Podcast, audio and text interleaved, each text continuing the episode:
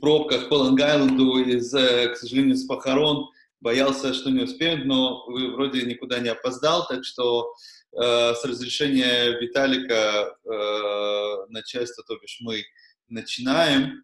Э, давайте я сразу включу презентацию, как это положено. Начнем сначала.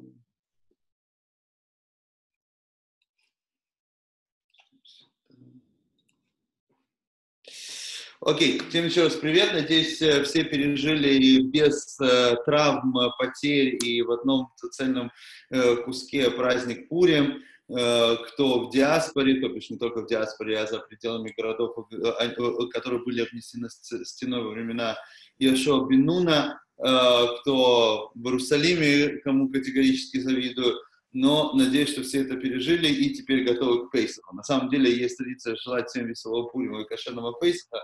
Конечно же, нужно, нужно желать наоборот, потому что э, в Пейсах, э, в Пурим черт знает, что происходит, и непонятно, что там уже кошерное, не кошерное к концу пуримской трапезы, а вот, э, но веселым точно будет.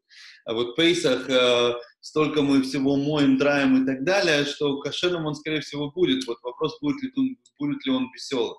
И у меня есть одна знакомая семья в Иерусалиме, неважно, бывшие мои соседи, которых очень много детей, у них всегда очень много собиралось людей на праздник, все, конечно же, последнюю секунду, подготовка к Пейсаху, и это все до, до последнего последнего момента все убиралось, потом до последнего последнего момента все готовилось, короче, как-то э, э они остались, э, э, хозяин дома рассказывал, что остались одной семьей, сели за пасхальный стол, начали пасхальный сейдер, и утром за этим столом так и э, проснулись.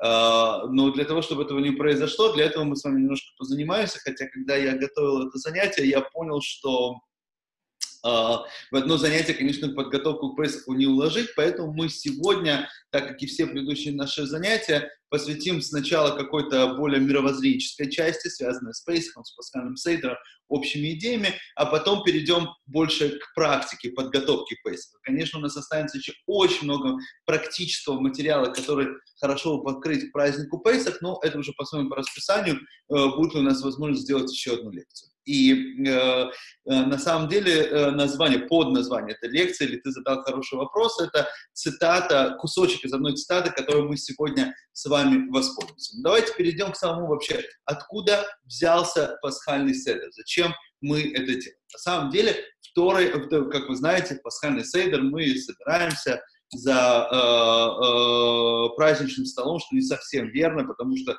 до того, как этот стол станет праздничным, пройдет еще много-много времени.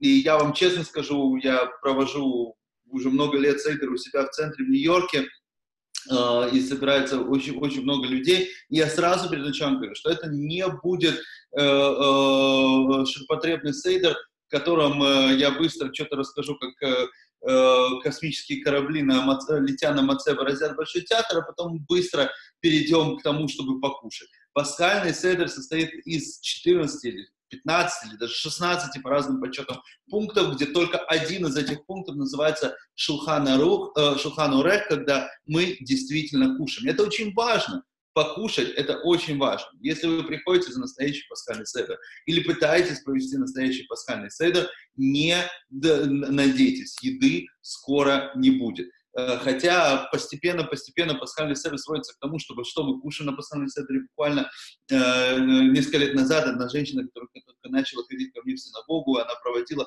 пасхальный седр, она мне позвонила э, э, и сказала, я вот приготов... хочу сделать настоящий пасхальный седр, что я должна на него приготовить? Я говорю, дорогая, главное приготовить пасхального году и интересные истории, а покушать, э, дай Бог, чтобы люди до этого дожили или как э, на радио недавно, э, несколько лет назад проводил передачу перед пасхальным сейдером, и перед моей передачей поставили рекламу русского, естественно, некошерного ресторана, в котором объявили о том, что у нас будет абсолютно ортодоксальный пасхальный сейдер э, с гефилтов и шимацеболс. Никакого упоминания о том, что такое на самом деле пасхальный сейдер, не было. И действительно, и в американском обществе это очень развито, ко мне периодически на мой пасхальный седер залетают не русскоязычные пожилые американцы, которые глубоко возмущаются, что Равин все делает неправильно, почему он так долго говорит, и почему нам еще не дали супчик. На что обычно моя жена им заворачивает порцию домой, чему они безумно рады, и это был самый лучший сейдер в их жизни, и дали еще покушать с собой. Но если мы обратимся к, нашему, к нашей Святой Торе, то нигде в нашей Святой Торе о том, что нужно покушать на пасхальном седере, не упоминается. Скорее, конечно же, есть заповедь покушать до пасхального сейдера и закончить до полуночи, э, начать кушать еще до пасхального сейдера, это имеется, имеется в виду пасхальная жертва. И если вы проводите пасхальный седер у себя в общине или у себя дома, у меня есть для вас небольшой, сегодня действительно большая часть нашего занятия будет посвящена различным лайфхакам. Есть небольшой лайфхак, который мы попробовали в прошлом году у меня в общине, а просто еще раз хочу сказать, что у меня в общине на пасхальный седр на каждую ночь собирается от 150 до 200 человек. Сделайте до, до начала пасхального сейдера начните, назначьте время чуть раньше и сделайте небольшой такой фуршет. Угощение какие-нибудь, ну, я не говорю, конечно, бутерброды, но что-нибудь там закусить, чтобы люди не сидели несчастные, смотрели, когда же им дадут пожевать этот хрен, который стоит у них на столе. Это один из вариантов. Почему? Потому что на самом деле пасхальный сейдер, заповедь о пасхальном сейдере в Торе упоминается четыре раза. И я сейчас их, мы с вами сейчас их обсудим хронологически, и потом посмотрим, э, по крайней мере, на один из уроков, важнейший урок, на мой взгляд, о том, что такое пасхальный седа, да и вообще, вообще все еврейское образование, а, а, а как это можно выучить из того, как заповедь о пасхальном седре упоминается в.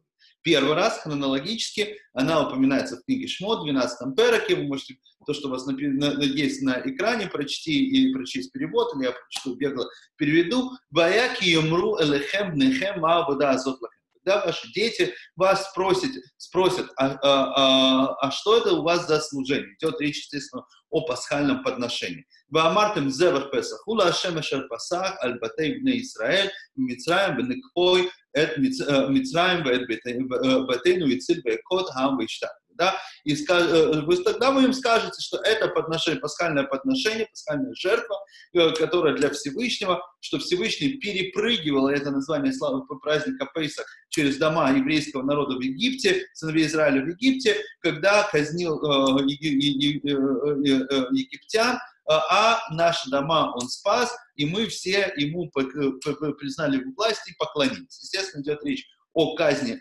первенцев. Здесь один интересный момент, что праздник Пейсах — это на английском, по крайней мере, единственный праздник, который не э, идет по звучанию, да, как у нас э, Рошашана — это Рошашана, Йом-Кипур, несмотря на то, что иногда э, в профессиональной литературе называется на английском Day of Atonement, день искупления грехов или там очищения, но все равно мы называем Йом-Кипур, Ханука, Пурим, Пейсах — это единственный праздник, не знаю, честно говоря, почему, который переводится по смыслу. Песах происходит слово по пасах, перепрыгивал, э, в данном случае тут переводится более литературно миновал, но левсох это именно перепрыгивать, и переводится на э, э, английский, называется Passover. Passover, Passover, перепрыгнул через. Но, конечно, идет речь о, в данном случае о пасхальном подношении, которое было большим испытанием для еврейского народа. И если у нас будет возможность поговорить об этом на следующей лекции, так как в одну лекцию тему Песха не уместить, то мы более подробно поговорим об этом испытании. Да? Следующее предложение, которое упоминается о заповеди пасхального сейдера, э, э, уже в следующем переке, 13 переке книги Шмот, «Ваигатам лебинха бьемау лемор баавур зе аса э, ашем либо цтривлица». И расскажет своему сыну, Э, в тот день за то, о том, что э, с какими чудесами Всевышний вывел нас э, из Египта.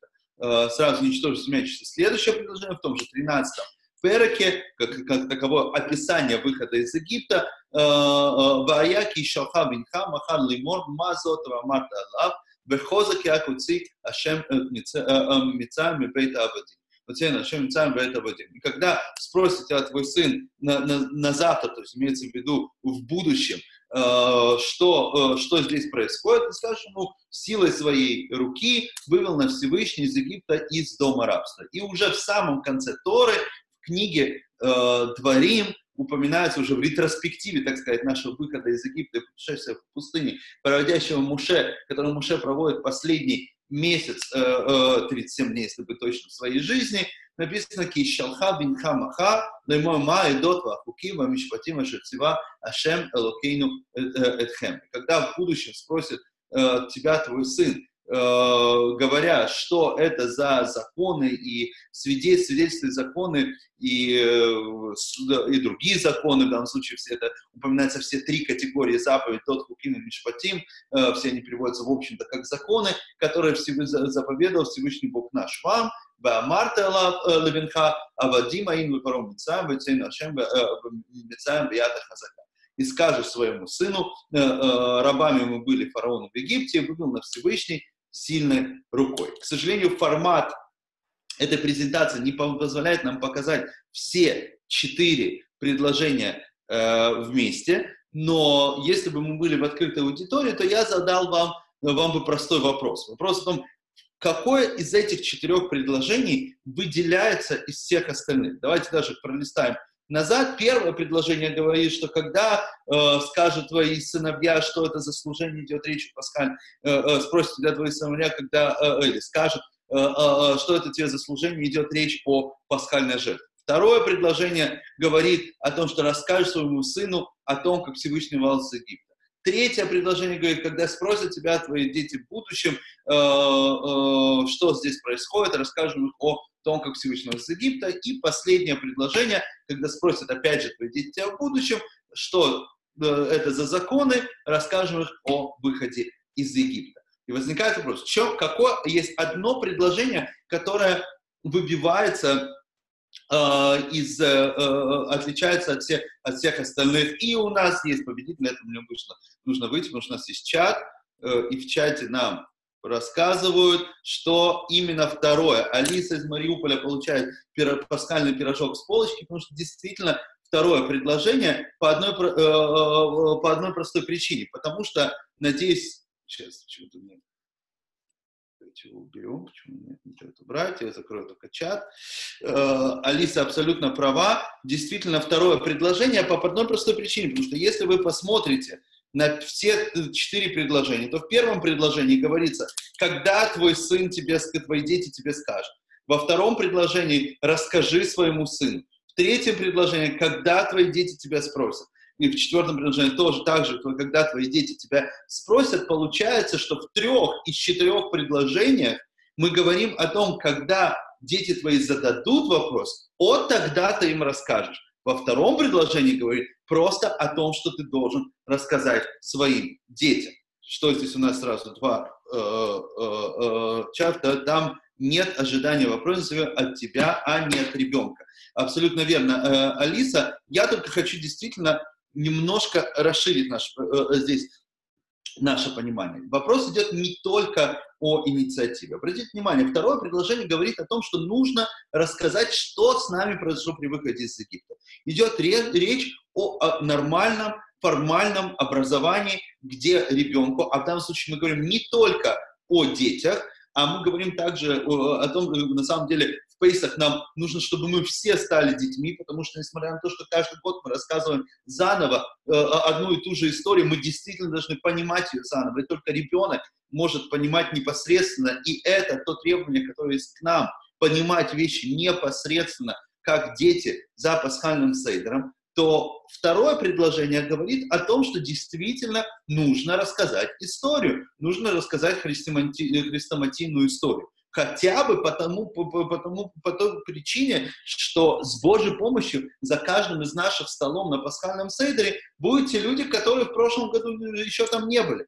Как э, есть известное высказывание Любавического рэба, который говорит, что несмотря на то, что э, пасхальному сейдеру соответствует всему число 4, когда в данном случае мы говорили о четырех упоминаниях, четыре э, вида выхода, э, названия выхода из Египта, четыре стакана, четыре сына, которые, естественно, связаны с данными первоисточниками, которые мы с вами сейчас обсуждаем, четыре вопроса и так далее, но есть еще число 5. На самом деле не 4 э, сына, а 5 сыновей, потому что пятый сын это не тот, который, каким бы он ни был, сидит за пасхальным седром, это тот, который за пасхальным седром сидит, еще не сидит, который вообще не в теме и не знает, что есть пасхальный седр. Это не четыре, вопро... не четыре э, бокала, а пять, потому что пятый мы даем пророку и так далее. Но не об этом идет речь. Божьей помощи поговорим об этом в другой, в другой раз. Но идет речь о том, что каждый год мы должны стараться, что кто-то из тех пятой, из той пятой колонны, назовем их так, который не сидел в прошлом году еще с нами на Сейдере, в этом году на нашем Сейдере сидит. Я, честно говоря,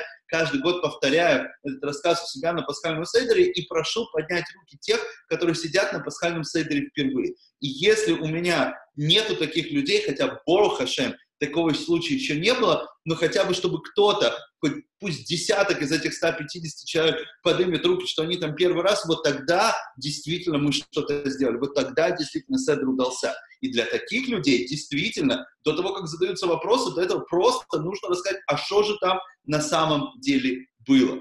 Но с другой стороны, мы видим, что в трех из четырех раз говорится о том, что твой сын тебя спросит, Рав Джонатан Сакс потрясающим образом, обращая внимание на эту деталь, говорит о том, что на самом деле цель пасхального сейдра совершенно не в том, чтобы рассказать хрестоматийную историю. Цель пасхального, цель пасхального сейдра – это в том, чтобы задавали вопросы. И я бы пошел здесь еще немножко дальше. Мы знаем, что здесь вся идея пасхального сейдера это в том, что мы пытаемся заинтересовать детей, взрослых, каких-то игры. Да. Я знаю, там все вы с вами были на каких-то там семинарах координаторов, лидеров, э, на которых я сам преподавал. И мы придумываем, Вася, можно без э, разговоров?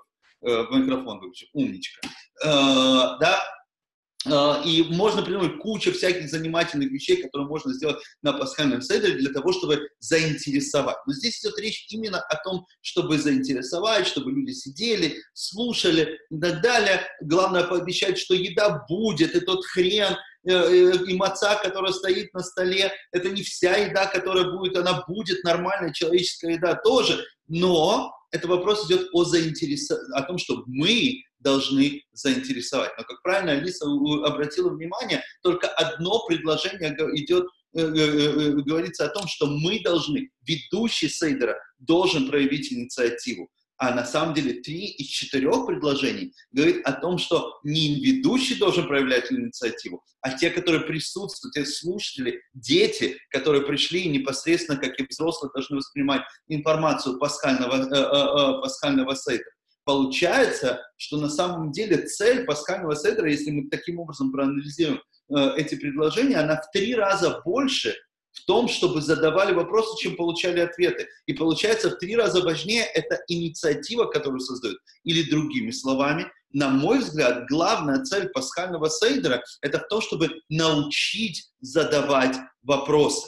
Не главное получать ответ, а именно получить, ну, уметь задавать вопросы. Это, я знаю, что здесь есть достаточно, э, э, даже в нашей небольшой аудитории, есть люди, которые так или иначе связаны с неформальным образованием. Когда-то, много лет назад, э, когда я был директором школы, небольшой здесь школы в Нью-Йорке, то я пригласил своего давнишнего друга, который тоже наверняка здесь многие знают, Диму Зицера, который считается гуру неформального образования, провести такой небольшой однодневный семинар с учителями, раввинами моей школы.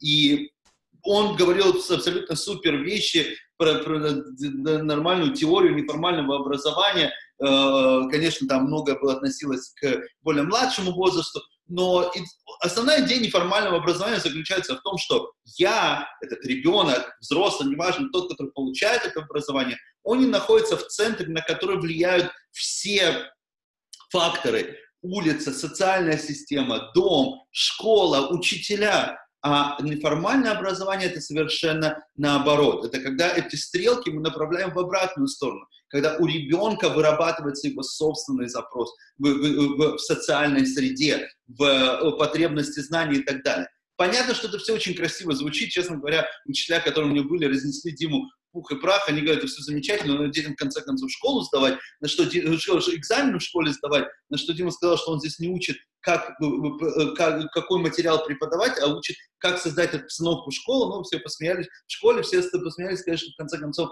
нужно все равно сдавать экзамены. Я ни в коем случае не говорю, кто здесь прав, кто здесь не прав, но на самом-то деле вся эта идея неформального образования, чтобы возникал интерес у ребенка, она закладывается в нашей святой Торе 3300 с копейками лет назад. Это не что-то новое, что появляется в, современ, в современном мире. Вся идея еврейского образования построена именно на вот этом неформальном образовании, где мы воспитываем подход сам с личную заинтересованность абитуриента, личную заинтересованность того, кто получает эту информацию. Получается, что вся заповедь пасхального сейдера на самом деле это устроить пасхальный сейдер как семинар по неформальному еврейскому образованию, где мы, наших участников, будем просто учить задавать вопросы. И на самом деле получается, что не настолько важно, это не первое, с чего начинаются заповеди заповеди пасхального Сейдра, когда говорится о э, информации, о том, как мы выходили из Египта, какими там наши ну, были праотцы и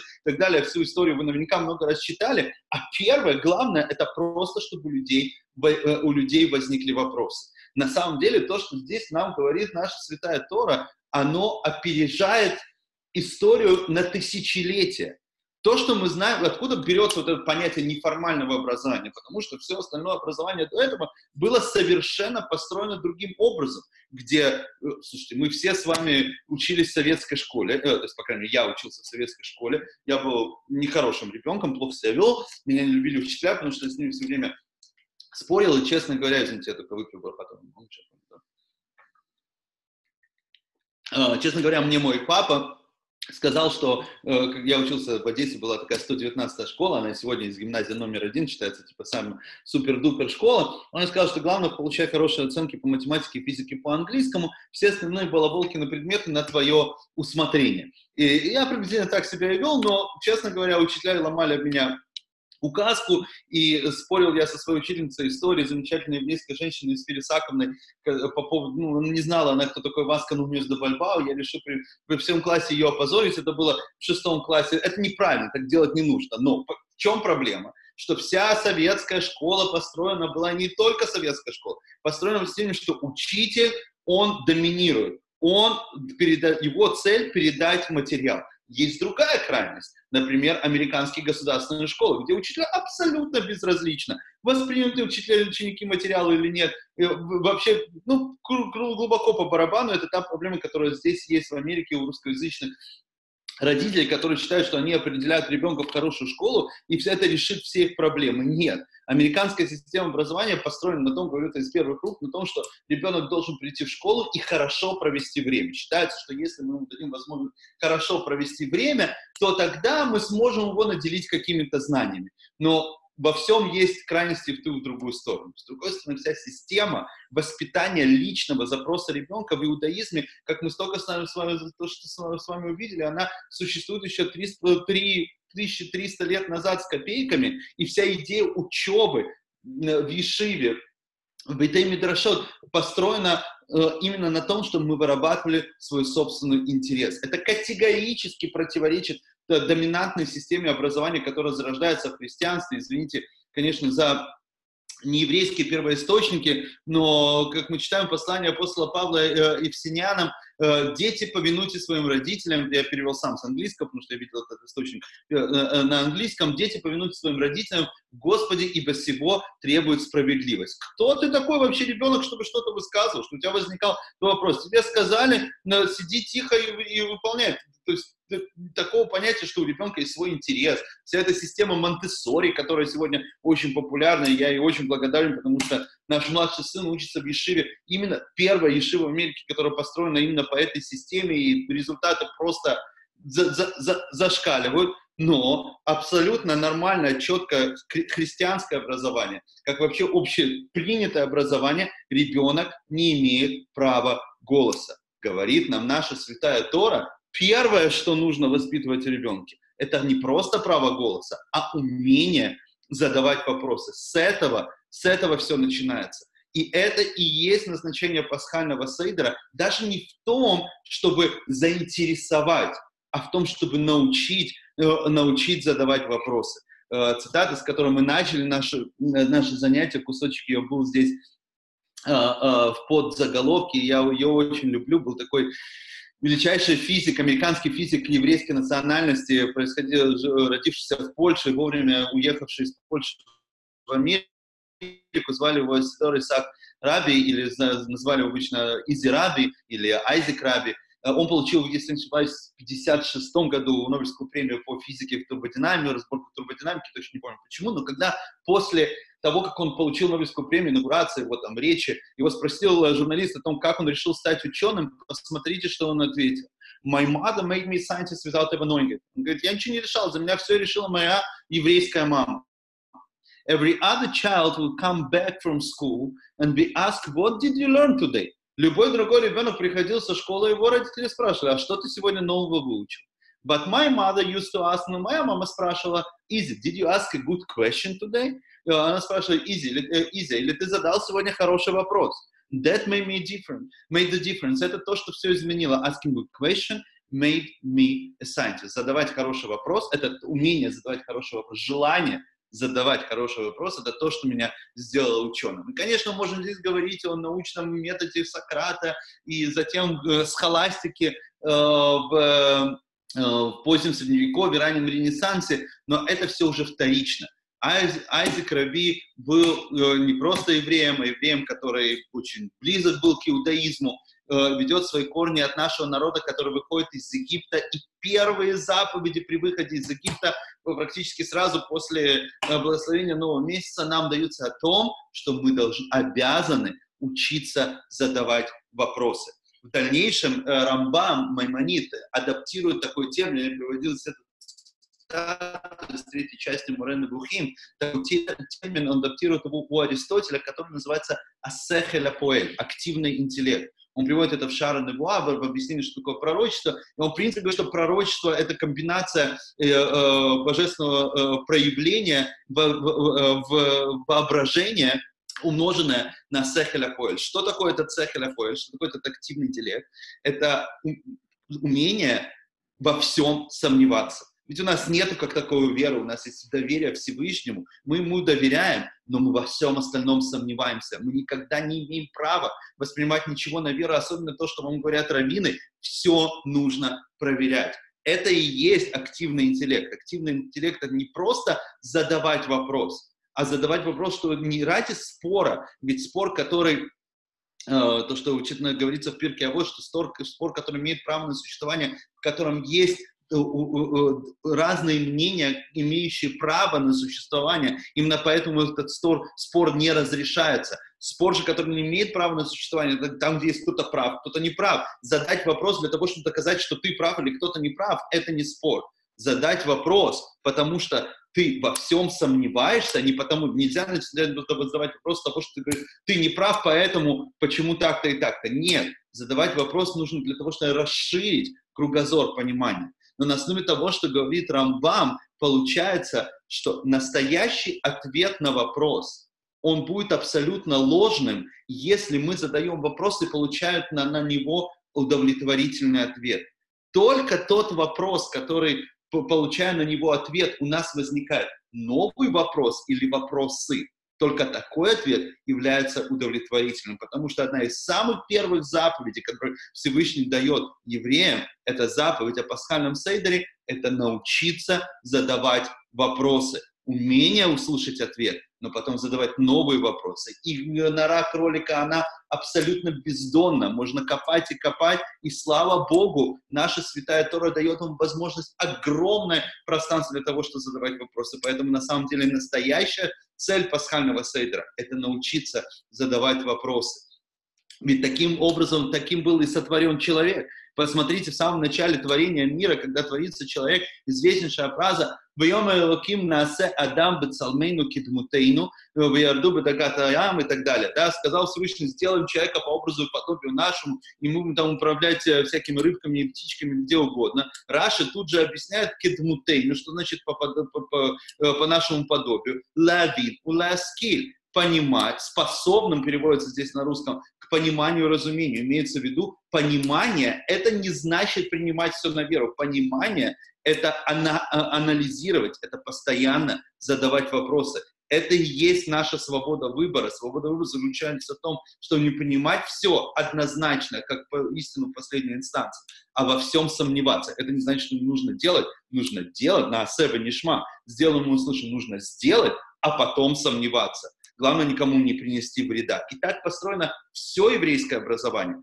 которое закладывается, эта идея в пасхальном сейдере, а дальше она развивается в том, что есть Талмуд, учеба, э, учеба в Хаврутах, спор, весь Талмуд, который Гемора, который является стенографией споров, которые не обязательно приходят к решению. Главное, это сказать Исаака Раби, к маме Исаака Раби, это задать хороший вопрос. И один из важнейших историков 20 века, британский историк Пол Джонсон, э, может быть, кто-то из вас более популярная э, э, книга, чем «История христианства», у него есть история у него есть история евреев, у него есть двухтомник, один из важнейших в истории искусств. Он говорит следующую вещь. Rabbinic Judaism was an ancient and highly efficient social machine for production of intellectuals. Равинский иудаизм, то есть фарисейство, Талмуд, являлся древней и очень продуктивной машиной, высокопродуктивной машиной по производству интеллектуалов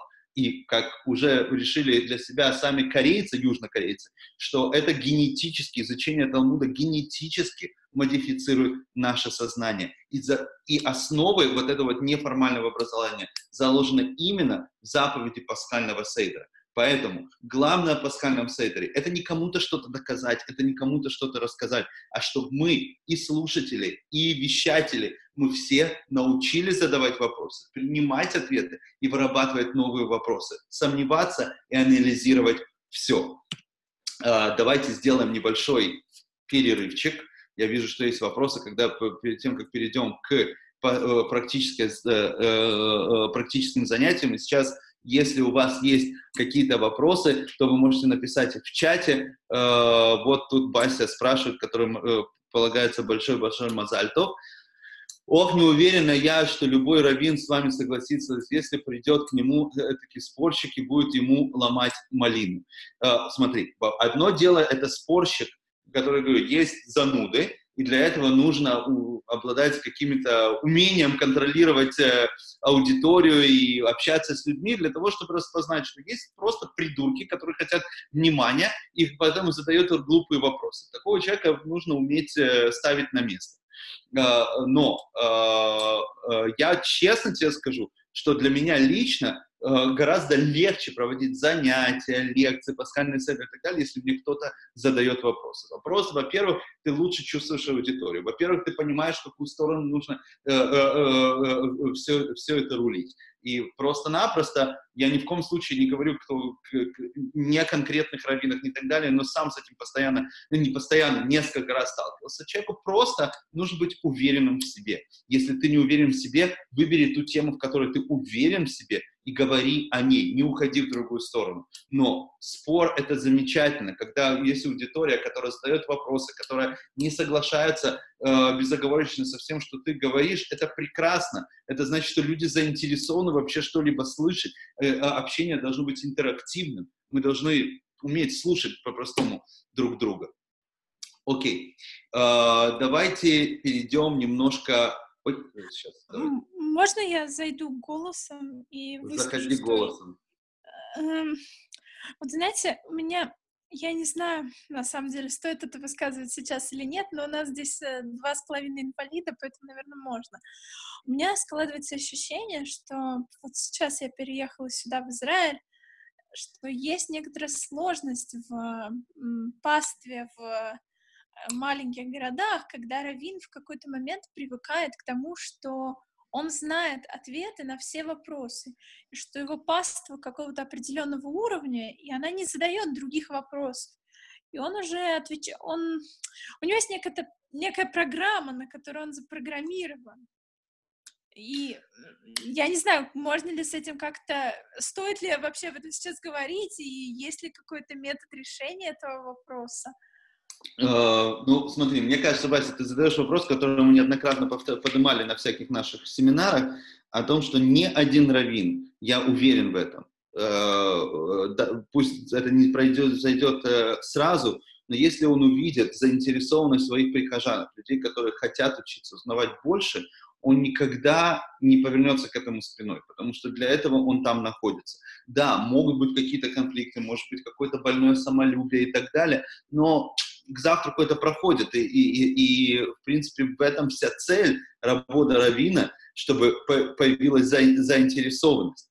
Да? И если она появляется, да, иногда можно этого испугаться, но это только должна быть мотивация для этого раввина дальше учиться. Я ни в коем случае никого не сужу. Понятно, что есть разные уровни, есть разные запросы, есть разные аудитории. Но об этом я как раз и говорил, что нужно вопросы, которые задаете аудитория, помогают тебе понять, с какой аудиторией ты общаешься и в каком направлении, на каком уровне э, это э, э, э, э направлять дальше беседу. Но самое главное, важнейшее правило, с которым постоянно сталкиваюсь. Never underestimate your customer. Э, важнейшее правило в маркетинге – никогда недооценивай своего клиента.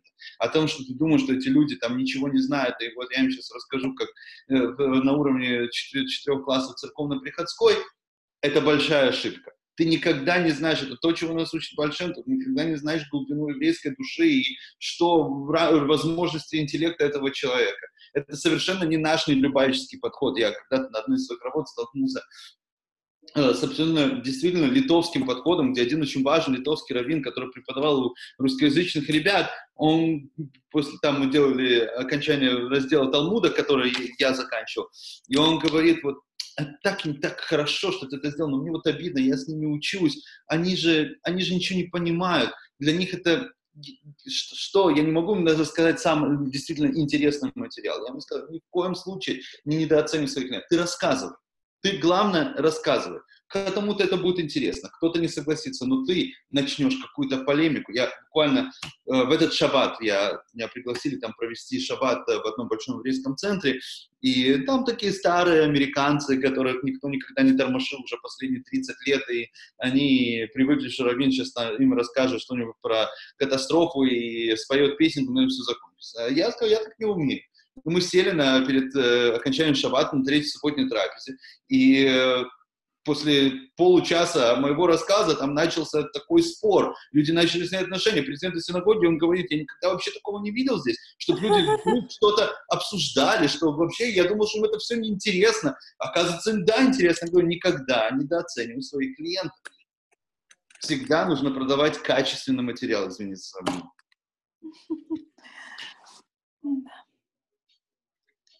Хорошо, тогда следующий вопрос. Как заставить да. себя задавать хорошие вопросы? Во-первых, слушать то, что тебе говорят. И задавать на основе того, что тебе говорят. А не думать э, э, э, две недели до того, потом прийти, независимо от того, что ты говорит тебе Равин, задать вопрос, который тебе приснился вчера ночью. Задавать вопросы нужно по теме. И когда ты слушаешь то, что тебе говорят, ты всегда найдешь хороший вопрос. Но не цель просто задать хороший вопрос цель, чтобы у этого вопроса был смысл, что он был по, по теме. 90% вопросов, которые просто хотят, задают для того, что хотят задать, на них уже давно дан ответ в, самой, э, в самом выступлении, лекции, сейдере и так далее. Поэтому и тут, и там есть, конечно же, крайности. Окей, братья и сестры, давайте перейдем к практике. Э, и это все красиво звучит. Неформальное образование на пасхальном сейдере, и вопросы, и ответы, и сомнения, и так далее, но в конце концов главное, чего начинается Родина, чего начинается выход из Египта, это с подготовки. И э, единственное, что мы делаем в подготовке, давайте, я, я просто хочу сразу сделать небольшое предисловие.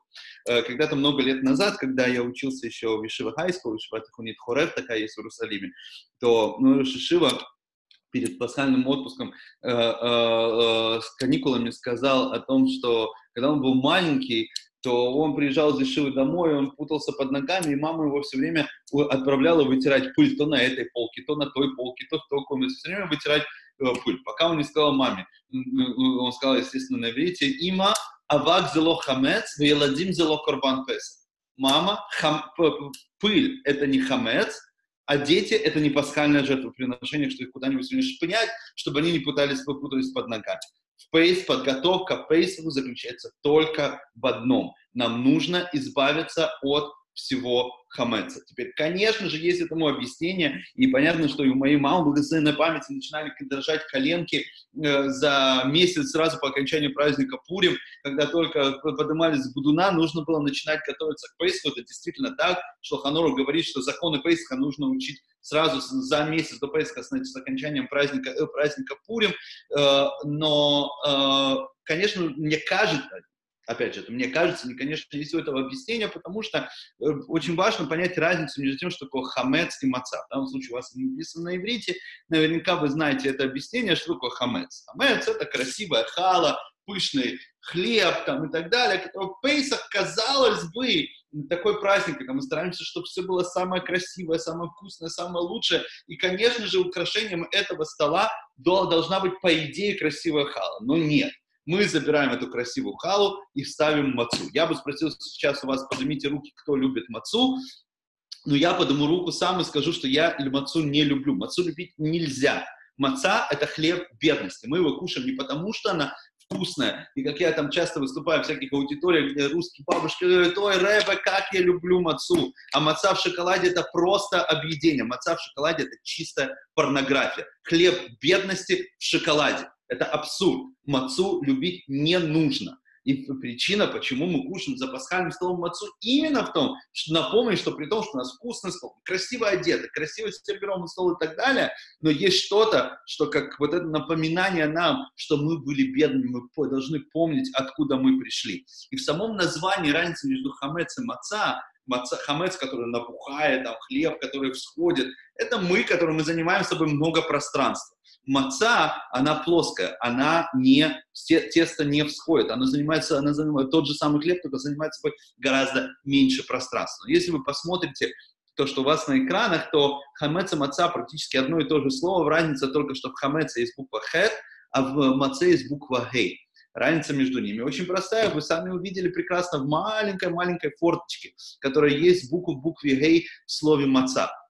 И на самом деле в еврейской мистике буква «гей» — это именно то, что олицетворяет собой э, жизнь. Потому что жизнь — это постоянное движение. Движение вверх, потому что стоять на месте невозможно. Как вы видите, ни у буквы «хэт», ни у буквы «гей» нету дна. Стоять на месте — это ты проваливаешься. Но «хэт», само слово «хэт» — это грех. Да? Грех – это то, что замыкает наше пространство. Мы живем в своей зоне комфорта и не понимаем, как оттуда вы, выбраться. Буква «гей» – маца, которая плоская, которая занимает собой пространство, которая, которая, наоборот, напоминает нам, когда мы были тем, когда у нас ничего не было, несмотря на то, что мы должны показывать паскальным столом свое благосостояние, что мы свободные люди, это дает нам возможность выйти за рамки своего вот этой вот зоны комфорта, своего рабства, которое определяется грехом, который замыкает нас в этом пространстве. Но ломиться на пролом наверх, там все равно будет потолок.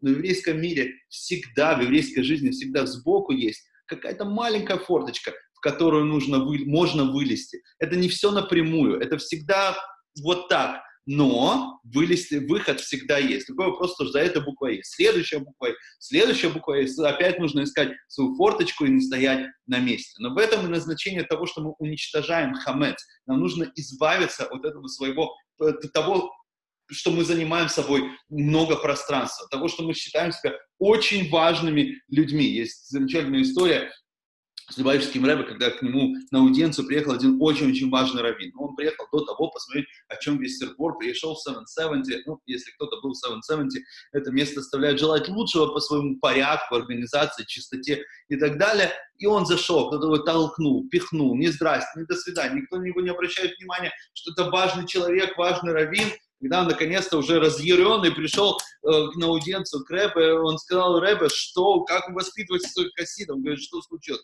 Я зашел, не здрасте, не до свидания, пихнули. Пройти невозможно, что тебя кто-то не наступил на ногу, не толкнул, кто-то тебя не задел, так невозможно. На что Рэбе улыбнулся и сказал, послушайте, вы такой большой человек, вас сложно не задеть и пройти мимо. Точно так же и хамец он возбухает, он набухает на свое место. Идея мацы – это то, что мы уничтожаем хамец и делаем себя поменьше. Так вот, это то, что есть то страдание, которым мы убираем, готовимся к Песаху, но я хочу немножко ну, сегодня с вами к концу лекции поговорить о том, что как это действительно, что действительно нужно делать, да, чтобы дети не стали пасхальным жертвоприношением, и мы вытерли весь, всю пыль в доме, и при этом остались кушать э, э, э, некошерную, э, некошерную на Песах еду. Э, э, поэтому давайте перейдем к тому, что такое на самом деле хамец. Хамец – это любая смесь из пяти злаков и воды, где они вместе были, сроком не, э, не менее 18 минут. больше 18 минут. Пять злаков написано пшеница, ячмень, рожь, овес и полба.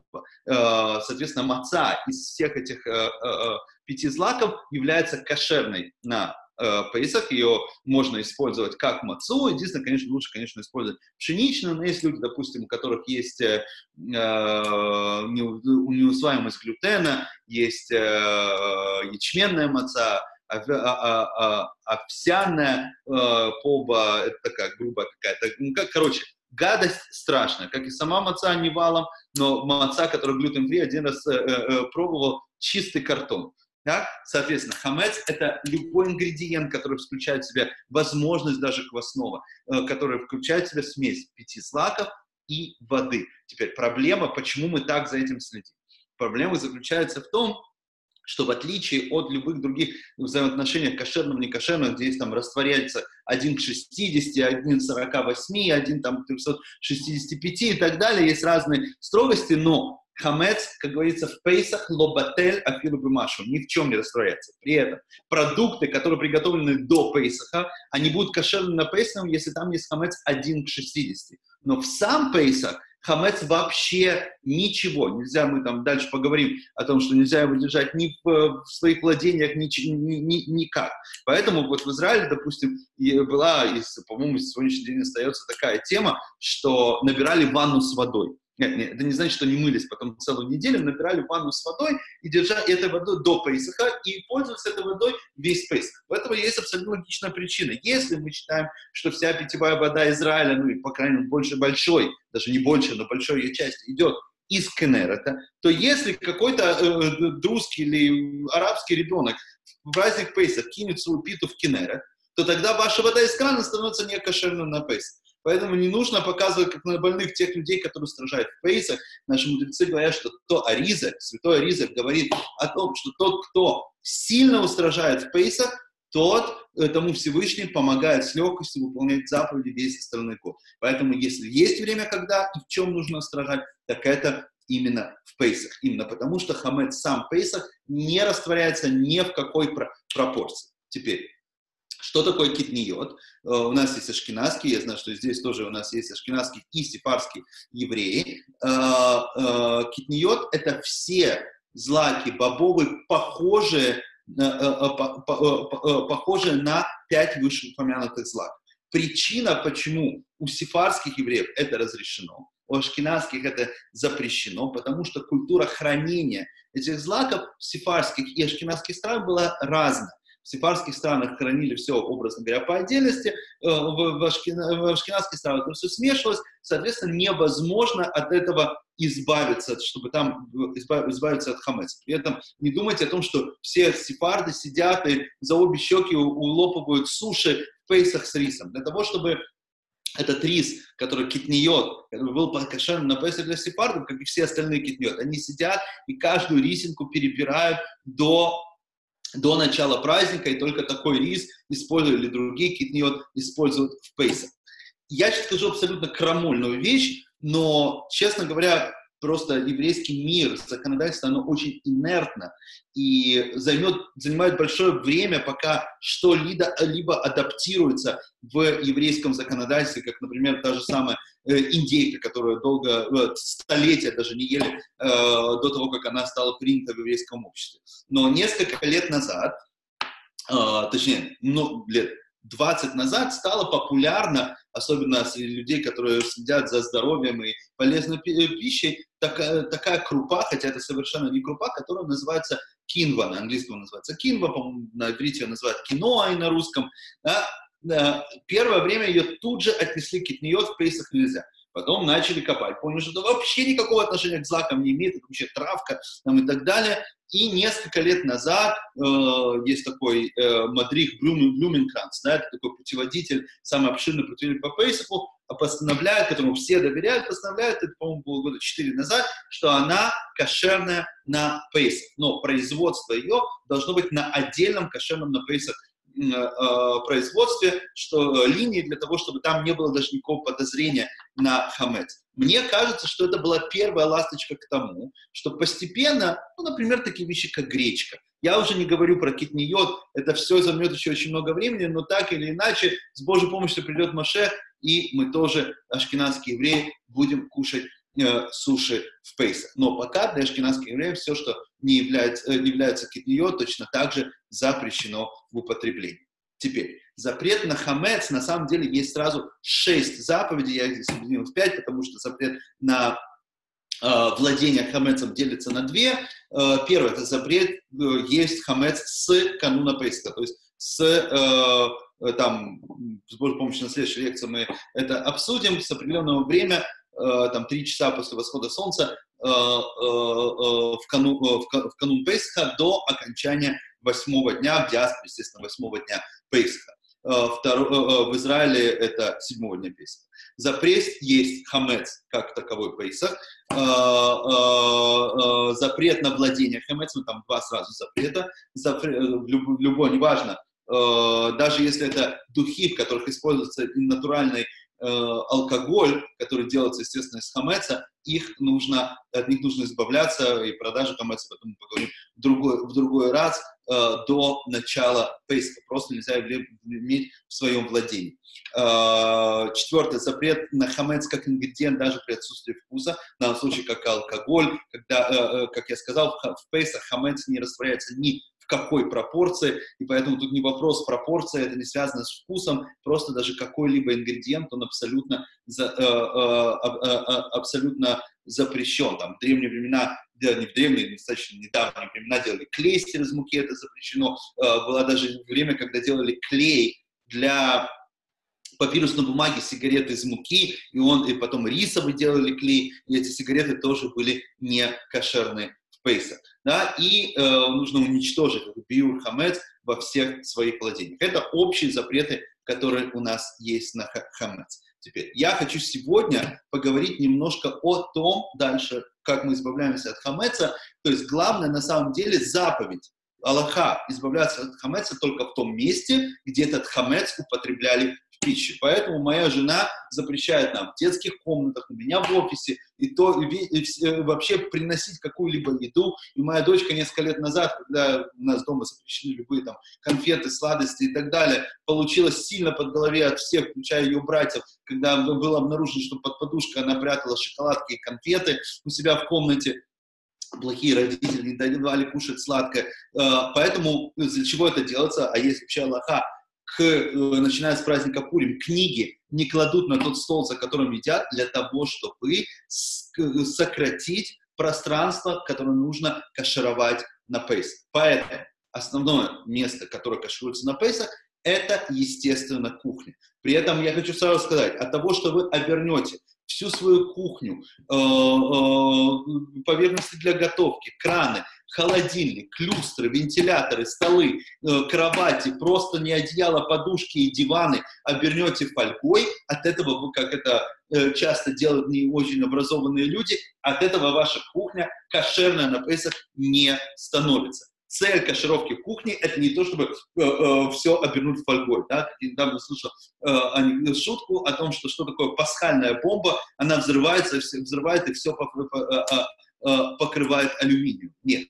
Есть три основных способа, три единственных способа кашировки. На самом деле практически не только на пейсах, но, как и обычно кашировки, это агала, это каширование кипятком, но кипяток должен быть такой, который вот мамыш кипит, кипит, кипит, мы поговорим, почему это важно и как это используется. Это либун каль, это каширование огнем, просто не раскаливание, а проведение горячим, чем горячим огнем или раскаленным камнем. Или есть такие умники, которые делают утюгом, пока, утюгом, пока их не, не, не, не, не стукнет током, да? э, хорошо, не феном. Да? Э, это называется либун каль, легкое э, накаливание, и либун гамур Э, это полное раскаление, кашевание раскалением, когда э, э, э, э, то, тот предмет, который вы кашируете, доходит практически до такого состояния, каким он был сделан, то есть перерождается заново, да, то есть кто говорит, там, до красна нужно раскалить, но есть сегодня лайфхаки, как это можно сделать.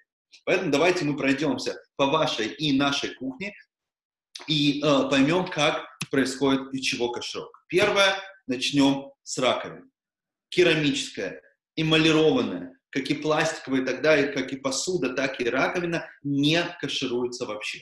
Как, что, что меняет ее, э, что, что можно э, сделать, ее хорошо моют, э, не пользуются как минимум сутки до того, как приходите на кошерную э, на Пейсах кухню и покупают вставку железную, пластиковую и так далее, которую вставляют и моют только в этой вставке. Э, металлическая раковина, э, нержавеющая или просто там металлическая, не эмалированная, она кашируется. Кашируется или агала, то есть кипятком, сейчас объясню, как это делается, или либунка проведенным огнем. Что такое на самом деле агала? Вся идея – это то, что то, что вы кашируете, оно соприкоснулось с кипяток в момент кипячения. Поэтому, если вы просто закипятили чайник и полили это, это не является агала, потому что в тот момент, что чай, вода выливается из чайника, она уже охлаждается, а соприкасаясь с раковиной, охлаждается тем более. Поэтому э, э, вариант, который используется, оригинальный вариант, это раскаливается камень, этот камень проводится вместе с водой, то есть вы поливаете водой одновременно, проводите этот раскаленный камень, чтобы, который содержит гораздо более высокую температуру, чем вода, и в этот момент вода, когда соприкасается с камнем, она кипятится. Но это очень тяжело и неудобно. Э, как я сказал, есть умные шиботники, которые э, делают это утюгом. Это прикольно, конечно, он хорошо шипит, это кошерно, но может долбануть током элементарный вариант – это небольшие паяльные лампы, которые вы поливаете и одновременно проводите огнем, таким образом, что когда вода соприкасается с этой металлической поверхностью, она находится в состоянии полного кипячения. Также можно это сделать просто, то, что называется либункаль, взять просто это паяльная лампа или утюгом или другим провести, но этим самым вы можете использовать, испортить как таковую раковину, поэтому чисто из экономических соображений лучше это делать через агала. Краны, естественно, если не пластиковые, а металлические, тоже кашируются с помощью окола, кипятком, который поливаются. Один из вариантов это сделать, открыть кран, чтобы там текла горячая, максимально горячая вода, а потом сверху полить кипятком, то есть вы достигаете максимально высокой температуры. Некоторые делают насадки фильтров на краны, потому что там может собираться э, то, что если там та же самая пита, которая просили в Кинере, потом просочиться фильтр вашего крана. Желательно вставку, э, фильтр, который стоит у вас на стоке раковины, менять на пейсах, или его можно просто прокалить. И есть еще такое сражение, когда заливают э, э, жидкость для очищения канализации в сток раковины, для того, чтобы, не дай бог, там не задержалось в ваших владениях внутри какой-то хамец. Я отвечу на все вопросы, давайте пройдем все по этапу, вы можете пока в чате записывать вопросы. Следующий этап у нас плита, я имею в виду сами комфорки. Сами комфорки вот, на которых вы ставите э, кастрюли там, и так далее, э, сковородки, они кашируются как таковые только через либун гамур, только через полное прокаливание. Э, это очень-очень сложно, сложно сделать. Один из лайфхаков, как это делается, э, берется достаточно толстый лист э, фольги или жестяной лист, накрывается это, зажигается огонь, и они накаливаются вместе с этим листом. Это очень опасно делать, что огонь может погаснуть, э, не дай бог утечка газа и так далее. Есть один лайфхак, который я чуть позже скажу, как это можно сделать, но тоже это немножко сложно, поэтому то, что мы делаем, мы раскаляем их настолько, насколько мы можем, скажем, паяльной лампой, лампой и потом покрываем толстой фольгой, так что как таковая посуда с ними не соприкасалась. Это минимальный вариант, как это можно сделать. Некоторые люди держат отдельные комфорки именно для пейсха, именно потому что как таковые комфорки достаточно сложно откашировать, но э, прокалить их настолько, насколько вы можете, и покрыть толстым слоем фольги, этого в принципе достаточно. Горелки делается либункаль. Э, легкое прокалывание, это сделать очень просто. Просто возьмите эти горелки, зажгите огонь и дайте им погореть достаточное количество времени, чтобы они там вся то, то, то что там было, оно, оно прогорело, скажем так, минут 20, э, полчаса этого достаточно. Опять же, некоторые накрывают это еще листом толстой фольги, но я не рекомендую, это опасно, потому что может погаснуть огонь, достаточно кислорода и так далее.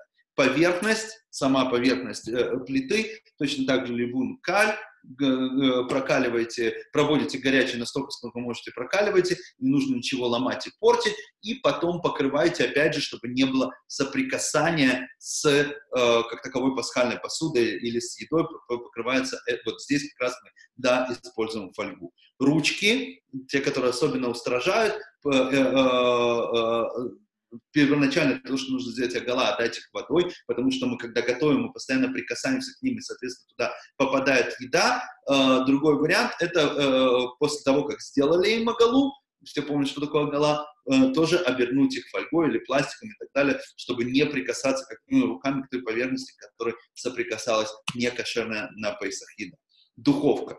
Здесь есть сложности. Обычная духовка с точки зрения хабада не кашируется вообще большинство сегодня поиском, слава богу, у нас есть такое новое изобретение, которое называется self-cleaning oven, который есть такой цикл, который сам очищает эту духовку, э, э, очищает ее через очень-очень-очень сильное нагревание.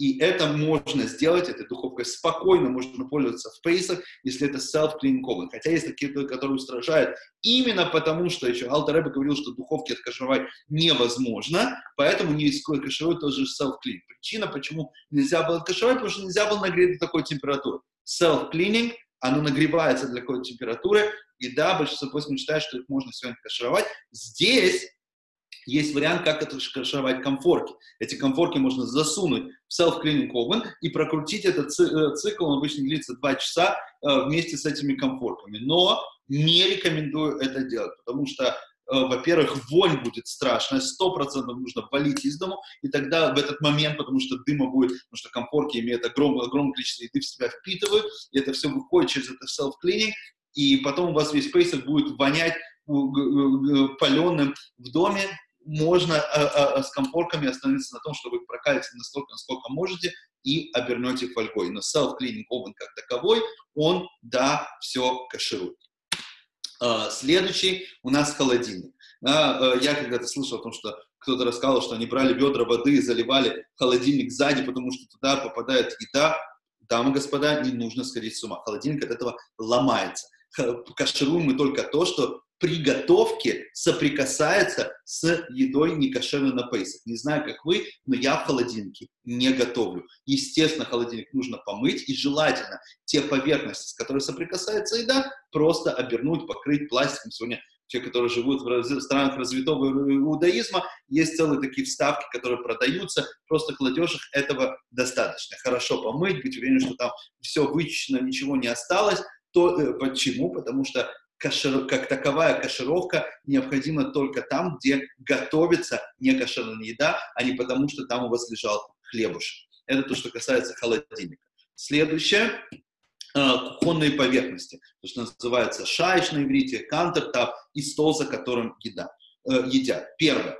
Каменные достаточно просто оголы. То есть, вот как я сказал, кипяток, там, спаяние лампой, или если вы самоубийцы с утюгом и так далее, это, этого достаточно. Э, э, есть такие, которые с каменными еще устражают, и как и остальные поверхности, которые не кашируются, делают еще три покрытия. Это уже традиция устражения хабада, три покрытия. На каменный на самом деле не обязательно, но есть такие, которые устражают и делают э, по просто plain, простой лохе, достаточно просто огола металлические поверхности, элементарно, а гола ничего не нужно покрывать, считается, что она кашируется. Если вы хотите совсем устражить, то можно сделать либункаль просто открытым, открытым огнем через паяльную лампу, или, как я сказал, уже утюгом, но нежелательно. Но это не обязательно, а гола вполне достаточно. Пластиковая и деревянная, как таковая, сам по себе не кашируется, Поэтому у нас есть устражение трех покрытий. Объясню, что имеется в виду три покрытия. Есть одно покрытие, которое у вас постоянно,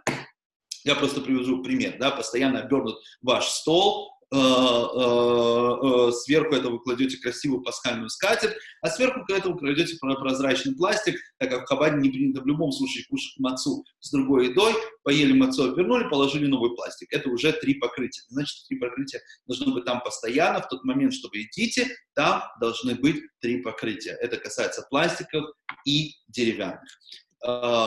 Теперь то, что касается как таковой посуды. Легче всего и это действительно правильно, и с духовной, и с материальной точки зрения, на пейсах иметь отдельную посуду. Это и уважение к Пейсаху, и это меньше вопросов с кашировкой. Тефлоновая посуда, как эмалированная, как и в обычном кашировке, не, не кашируется.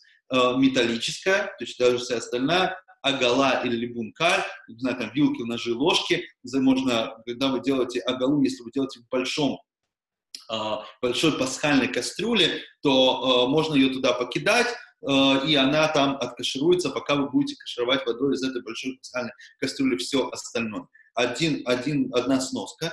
Когда продаются такие вот сеты, которых есть там камень, не, камень вам нужен только в том случае, если кастрюля, которой вы кипятите воду для кашировки, она не кошерная на Пейсах. Почему? Потому что она тоже кашируется оголой, и вы в ней кипятите воду, но внешние стенки остаются не покрыты водой. Поэтому раскаленный камень засовывают в эту кастрюлю и быстро убегает, потому что ну, просто взрывается и все разбрызгивается по всему дому, и тогда просто вода переливается и каширует внешние стенки. Проблема с этим только в том, что потом вам нужно ее опять закипятить, потому что воду на комфорке, на 100, э, огонь на комфорке на 100% зальет. Но это только в том случае, если вы используете не кошерную на пейсах кастрюлю для того, чтобы в ней кипятить воду. Если у вас есть отдельно кошерная на пейсах кастрюля, и вы уже откашировали духов плиту, то вставьте ее, не нужно никакие для вам для этого камни. Стеклянная посуда желательно не использовать отдельную на но если да, точно так же, как э, э, в обычной кашировке, она вымачивается